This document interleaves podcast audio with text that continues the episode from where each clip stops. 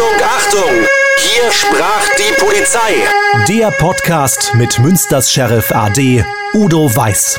Und hier ist Ihr Moderator, Philipp Böckmann. Udo Weiß, hallo. Hallo Philipp. Und frohes neues Jahr erstmal. Das wünsche ich dir und unseren Hörern auch und ich hoffe, Weihnachten ist alles gut bei dir gelaufen. Allerdings, ganz entspannt, ganz easy, so wie es sein soll. Und Weihnachten gibt es ja ganz tolle Weihnachtsengel.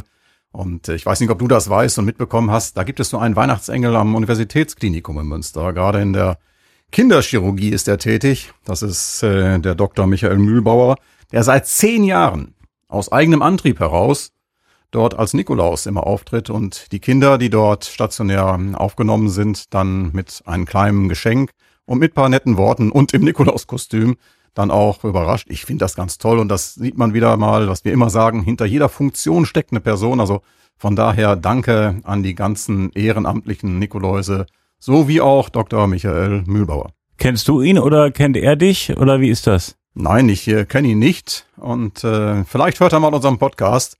Äh, dann werden wir sehen, ob wir eine Rückmeldung bekommen. Da warten wir einfach mal ab. Ähm, du hast noch was zur Jahreszeit zu sagen, Udo. Ja, wir hatten jetzt äh, schon teilweise den ersten Schnee und Glatteis und viele starten jetzt ja auch so in den äh, Skiurlaub hinein und da sollten wir einfach nochmal dran erinnern an den Sicherheitsabstand. Also die modernste Technik im Fahrzeug hilft nicht bei Schnee und Glatteis. Wenn keine Haftung mehr da ist, dann hilft nur eins. Geschwindigkeit äh, reduzieren, schon im Vorfeld Geschwindigkeit reduzieren, immer daran denken, nicht Sicherheitsabstand, doppelter Sicherheitsabstand. Also wir wissen ja, nicht bei 150 Meter, sondern doppelten Sicherheitsabstand dann äh, halten. Und äh, das ist zwingend, das ist das Einzige, was einem helfen kann. Kein ESP, kein ABS, kein anderes System. Noch an so gute Technik im Auto hilft dort. Deshalb nochmal der Appell an alle, bitte Geschwindigkeit reduzieren bei Schnee und Glatteis und doppelten Sicherheitsabstand zum Vordermann. Das rettet Leben. Und wenn dann einer äh, rüberzieht und der Sicherheitsabstand dann wieder äh, zu klein ist, wieder neuen Sicherheitsabstand aufbauen, immer wieder. Auf jeden Fall, es geht ja auch um dein eigenes Leben. Udo, wir haben einen Gast heute in diesem Podcast. Ja, ich freue mich ganz besonders, äh, dass äh, Helmut Etzkorn als Polizeireporter vielen in Münster und Umgebung bekannt hier ist und äh, was äh, man einfach deutlich sagen muss zum Thema auch, dass die, die Polizei natürlich Pressearbeit benötigt und auch die Presse die Polizei braucht, aber beide aus unterschiedlichen Gesichtspunkten, unterschiedlichen Interessen dann auch. Und äh, diese Interessen sind beide, denke ich, berechtigt. Und das Tolle fand ich immer, dass man mit Helmut Etzkorn beides übereinander bringen kann. Sowohl die kritische Berichterstattung wie auch die Botschaften, die die Polizei gerne unterbringen wollte. Insofern denke ich, sagen wir. Herzlich willkommen, Helmut. Hallo, grüßt euch. Helmut, einmal kurz äh, zu deiner Person. Äh, wie viele Jahre, Jahrzehnte bist du schon Reporter und vor allem hier bei uns in Münster? Also in Münster seit gut 30 Jahren. Äh, davor war ich in Dorsten, auch ein schönes Städtchen am Rande des Münsterlandes. Hab da meine ersten, ja, als freier Mitarbeiter damals gemacht. Dorstener Zeitung oder was gibt's da? Da gibt's die Ruhrnachrichten. Ruhrnachrichten, ja. Und da fällt mir gerade noch so eine Sache ein. Damals war das so, äh, da ging man zur Polizei hin, wenn man äh, einen Bericht haben wollte von einem Unfall beispielsweise. Und wenn man da bekannt war, und das ist man nach gewisser Zeit, kam ich also da Sonntagnachmittag, war immer so die Zeit, wo wir die Wochenendmeldung abholten.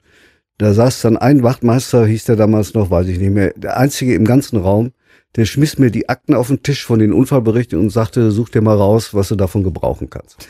Ist heute etwas anders geworden, aber ich sag mal, es war damals schon ein, ja, ich will nicht sagen herzlicheres, aber ein anderes Verhältnis, weil auch die Leute viel länger am Standort waren. Also man immer mit denselben zu tun hatte und die einen natürlich auch kannten. Das ist natürlich in Dorsten leichter als heute in einer Großstadt wie Münster, wo man wirklich bei jedem Einsatz quasi schon jemand anders sieht. Also es hat eben eine andere Zeit gehabt, aber das war so mein Einstieg damals in Dorsten. Und von da bin ich dann irgendwann nach Münster gekommen, war erst in der Pressestelle der Luftwaffe hier, acht Jahre. Und dann, ja, jetzt gut 30 Jahre Polizei, Feuerwehr, so als ein Schwerpunktthema. Also erst Münstersche Zeitung und genau, dann und als die Münstersche Zeitung dann von der WN ja. übernommen wurde, dann bin ich automatisch dann auch zur WN rüber gewechselt. Das ähm, Aufgabengebiet hat sich allerdings nicht groß verändert, weil ich habe schon ewig diesen Feuerwehrpiepser, das ist der, der Alarm gibt, wenn eine höhere Alarmstufe ist. Den will auch sonst kaum einer haben, sage ich mal vorsichtig, weil er eben auch zu nachtlicher Zeit eben, äh, ihr wisst ja alle, dass sich Brände und Unfälle nun mal nicht nach irgendwelchen Wochentagen, Stunden oder Feiertagen richten. Also ich habe den jedenfalls schon ewig und deshalb, ähm, ja, bin ich immer relativ früh informiert und kann dann auch entscheiden, ob ich hinfahre, was ich ja meistens dann auch tue. Und ja, dann käme man auch schon dahin, dass man schon relativ früh da ist und dann auch Sachen sieht, die man so normalerweise als normaler Beteiligter an Unfällen oder anderen Geschehnissen so nicht sieht. Ähm, ja, ich bin mal gefragt worden, ob man sich dran gewöhnen kann, äh, wenn man Tote sieht. Und die sieht man zwangsläufig, auch wenn ich immer versuche zu vermeiden, hinzugucken. Aber ich vergesse nie, wenn man dann so äh, jemand im Jogginganzug rum, ich habe immer diese Füße noch im Kopf, die dann hinten rausragten und so ein Bild verfolgt einen schon weiter. Aber man kann sich dann auch angewöhnen, in dem Moment eben die Kamera wegzulassen und sie einfach, weil A, keiner dieser Bilder braucht und auch B, weil äh, irgendwo es auch pietätvoll ist, den Menschen, der da, sag ich mal, eben sein Leben verloren hat, der muss nicht jetzt noch abgelichtet werden. Also man muss schon so ein bisschen Augenmerk äh, dafür bekommen, was geht und was geht nicht. Wir hatten früher hier schon mal so eine Art, ja, Skandalreporter will ich nicht sagen, aber von einem bundesweit erscheinenden Boulevardblatt, ohne dem näher zu treten. Und äh, da ging es schon drauf, dass der mal gefragt hat, ob der Sarg nochmal aufgemacht werden kann für ein Bild. Also so Sachen, die, die sind dann auch nicht mehr in Münster passiert. Und der Kollege, wenn er sich so nennen darf, ist auch irgendwann aus diesem äh, Dunstkreis hier verschwunden. Also ich will damit sagen, man verliert ja nicht den Menschen, der betroffen ist, ganz aus dem Auge, auch wenn man ihn in aller Regel nicht kennt. Ich kann mich an einen Einsatz erinnern, da sind junge Feuerwehrkollegen auf dem Weg zu einem Einsatz verunglückt, oben in Amesbüren. Da war dann der Feuerwehrchef auch relativ früh da, weil er hörte, dass es Kollegen waren. Und ich habe selten jemanden gesehen, der so betroffen war, weil er wusste, er muss jetzt zu diesen Familien hin und denen sagen, dass drei junge Kameraden, die in der Ausbildung noch waren, also noch gerade Feuerwehrmann Anwärter waren, eben bei dieser Fahrt ums Leben gekommen sind.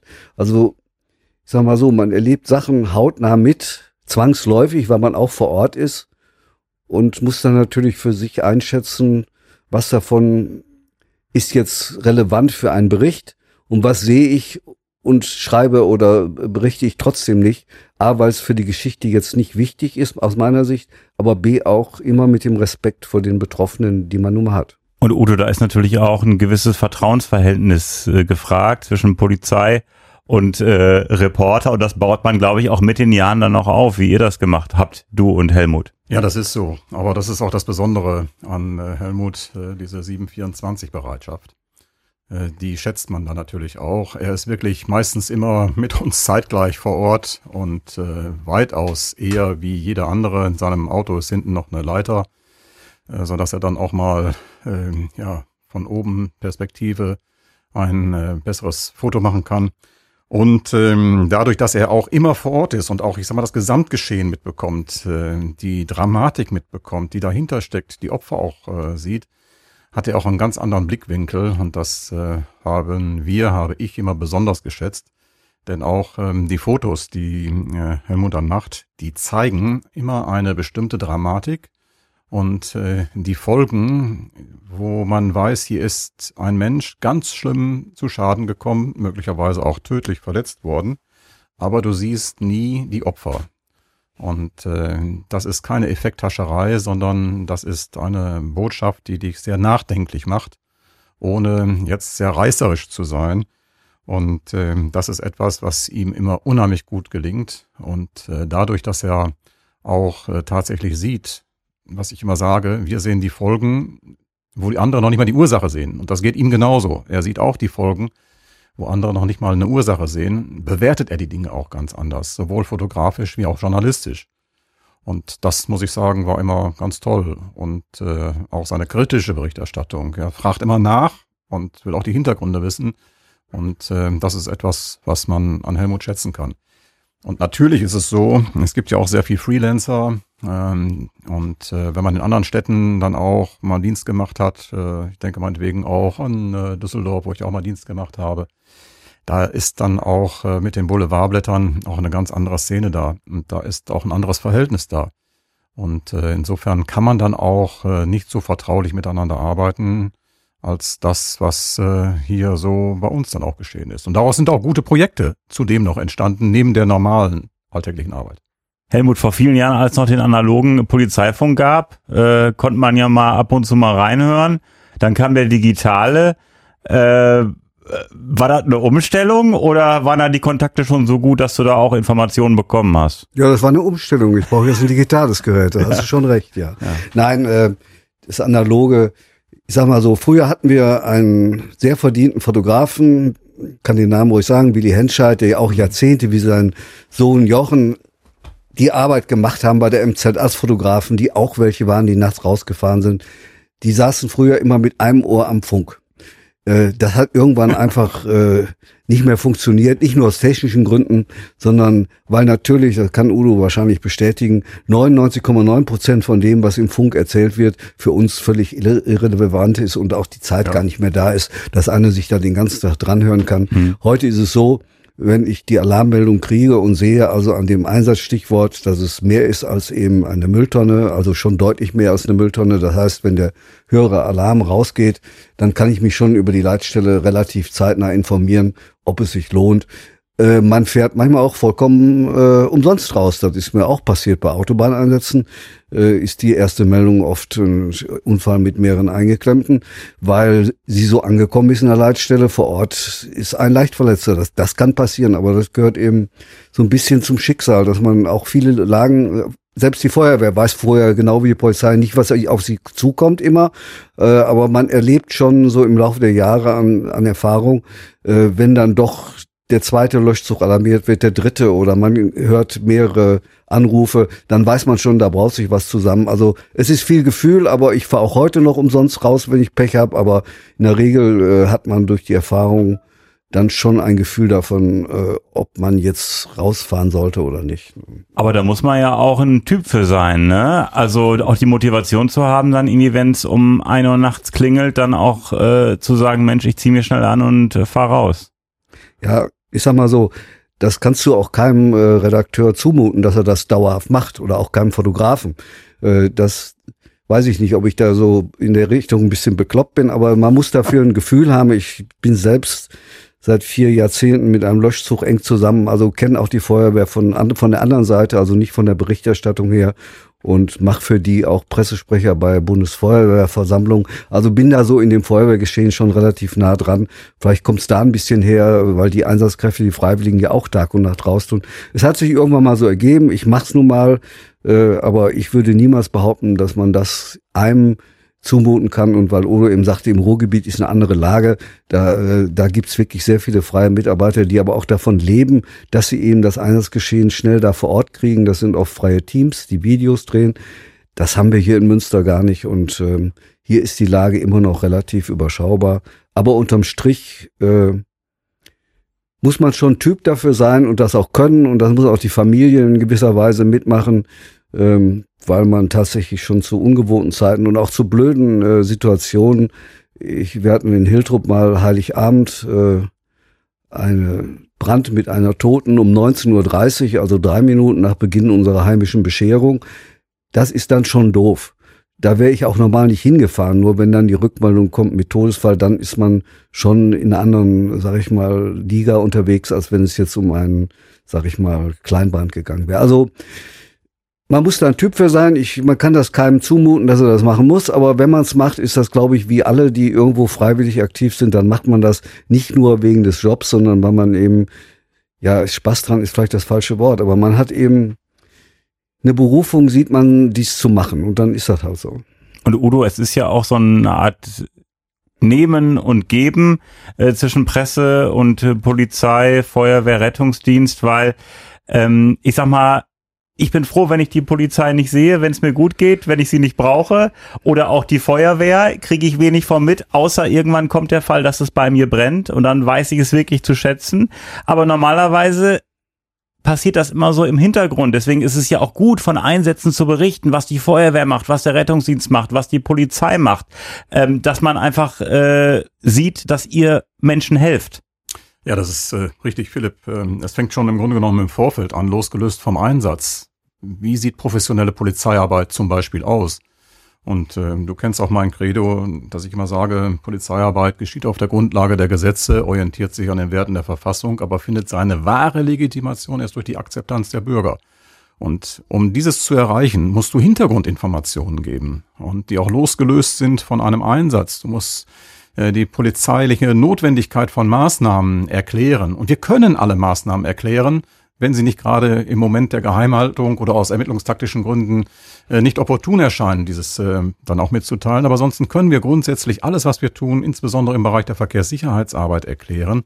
Und äh, dazu braucht man natürlich dann auch eine gute, vertrauensvolle Pressearbeit. Wir nennen das Ganze Sicherheitskommunikation und diese Sicherheitskommunikation ist dann Bestandteil einer Verbundstrategie zur Verkehrssicherheitsarbeit. Und ähm, bei Helmut ist es auch so, dass Helmut natürlich bei den Einsätzen immer da war, aber auch selbst wenn die Einsätze jetzt gerade nicht anlagen, war es ganz normal, äh, dass äh, wir uns auch nebenbei getroffen haben und die allgemeine Lage besprochen haben. Äh, sei es im Sommer und äh, dann ist es auch für die Presse mal so, dass möglicherweise da saure Gurkenzeit ist und dann kann man möglicherweise auch nochmal eine andere, andere Botschaft damit auch verbinden und senden, weil der Platz auch dafür da ist. Aber das alleine war dann nie der Grund, sondern einfach auch immer dieses Kontakt halten und dieses in der allgemeinen Lage auch leben. Ne? Was äh, geschieht, was läuft, äh, was ist erfolgreich, welches notwendig, wo sind besondere Gefahren, wo sieht man Probleme zukommen, wie ist die Entwicklung für die Zukunft. Äh, denk an äh, zum Beispiel E-Bikes oder dergleichen, da haben wir dann immer gleich auch schon mal eine Story dann auch draus gemacht. Und äh, das muss man sagen, schätzt man dann, äh, wenn jemand auch die Hintergründe mit erfassen will und äh, die dann auch in seine Berichterstattung mit reinbezieht. Dann wird die Berichterstattung auch, ich sag mal, auch aus Sicht der Polizei seriös. Wir wollen ja keine Hofberichterstattung, dafür ist er dann auf der anderen Seite auch immer sehr kritisch. Das fand ich immer ganz toll, insbesondere bei unseren ähm, Jahresberichten dann letztlich auch. Ich wusste immer ganz genau, äh, wenn Helmut im Auditorium saß, da gab es mit Sicherheit eins, zwei, drei, vier Nachfragen. Da konnte man sich schon darauf einstellen. Da war er kritisch genug, aber das war auch ja genau richtig so und das ist auch in Ordnung. Und ähm, aber auf der anderen Seite kennt er auch ja das Bemühen und die Notwendigkeit, die Sicherheit der Bürger hier in den Fokus zu stellen. Und äh, das haben wir gemeinsam so gesehen. Und das war immer, muss ich sagen, eine sehr, sehr gute Grundlage weil du eben Verkehrssicherheit sagtest, Udo, das ist halt weil deshalb schon eigentlich für jede Zeitung oder für jedes Medium ein interessantes Thema, weil eben so viele Menschen betroffen sind. Ja. Äh, viele, in, viele in Münster fahren eben Fahrrad, viele sind natürlich auch im Auto unterwegs oder als Fußgänger man ist ja direkt immer am Bürger dran. Man spricht jetzt nicht über irgendwelche landesweiten Kriminalkonzepte, wie man die Drogenkriminalität in Europa verändern will, sondern es geht ja ganz konkret um den Fußgänger, der morgens auf dem Weg zur Schule ist, seine Kinder schön dunkel rumlaufen ja. lässt und sich wundert, dass nur noch eins neben ihm steht. Das ist das eben, wo man wirklich auch die Leute ja mit erreichen kann und wo die meisten zumindest dann auch äh, merken, da, da tut sich was. Ich denke mal zurück, vor vielen Jahren wurde ja mal gesagt, wir rüsten Münster mit gelben Westen aus. Glaube ich, ist auch noch von dir in deiner ja, Zeit genau. ins Leben gerufen worden. Wenn man heute morgens mal früh in die Stadt fährt, weil ich Gott sei Dank selten muss, dann sieht man schon, dass diese gelben Westen in der Bevölkerung angekommen und getragen werden. Sie werden ja. also nicht als Pannenwesten hinten in ein Auto gelegt, sondern sie sind morgens da. Sie sind sichtbar. Und da ist so eine Maßnahme, die muss man natürlich am Anfang auch ruhig häufiger mal drüber schreiben, aber sowas etabliert sich dann, weil eben jeder einen kennt, der irgendwie schon mal einen Fahrradunfall oder was hatte. Also die Themen an sich sind spannend. Und die andere Sache, die du eben sagtest, dies Geben und Nehmen, ja, Vertrauen. Vertrauen kommt auch nicht von selber. Ne? Das baut sich natürlich auch im Laufe der Jahre auf, klar. Und ähm, ja, man, wenn man mehr Hintergründe weiß, kann man natürlich auch andere Fragen stellen. Das hat aber jetzt nichts mit mir persönlich. Ich möchte auch nicht den Eindruck erwecken, dass ich jetzt der super Reporter für alle Themen bin. Aber natürlich, wenn du länger in Themen drin bist, und da sind einige Kollegen bei uns, sag jetzt nochmal in der WN, die genauso tief in vielen Themen drin sind, dann kannst du anders Fragen stellen, als ja. wenn du natürlich dir nur einen Bericht anhörst und dir vielleicht spontan was zu ausfällt. Das ist eben der Vorteil und das Vertrauen, was man mit der Zeit dann untereinander hat, eröffnet natürlich dann auch die Chance für Hintergrundinformationen, die Polizei, Feuerwehr oder so sonst vielleicht nicht rausgeben würden. Aber die helfen schon bei der Bewertung, wenn man eben die ganze Lage einschätzen will. Insofern ähm, ist es, glaube ich, gut, wenn Journalisten die im lokalen Bereich unterwegs sind, sowieso eine etwas längere Zeit an dem Ort auch verweilen. Also dieses relativ schnelle Hopsen in verschiedene Städte äh, hat manchmal den Vorteil, dass man mit einem ganz anderen Blick eine Sache beurteilt. Das kann manchmal auch sehr gut sein, weil man eben eingefahren ist in seine Blickwinkel. Aber äh, bei vielen Themen äh, ist natürlich Hintergrundwissen und äh, ich sag mal, äh, Erfahrung der Jahre natürlich wichtig. Und uns hat das immer geholfen. Und das Thema Feuerwehr noch mal kurz gestriffen, obwohl wir eigentlich über die Polizei hier sprechen. Inzwischen haben auch die Freiwilligen Feuerwehren erkannt, dass Nachwuchsarbeit funktioniert, indem man auch in Social Media über seine eigenen Einsätze berichtet, mit Bild und Text, und zwar relativ zeitnah nach dem Einsatz, um einfach zu zeigen, Ehrenamt ist heute unheimlich wichtig in der Bevölkerung, war es immer, aber es ist immer schwieriger, Menschen dazu zu bewegen, mitzumachen.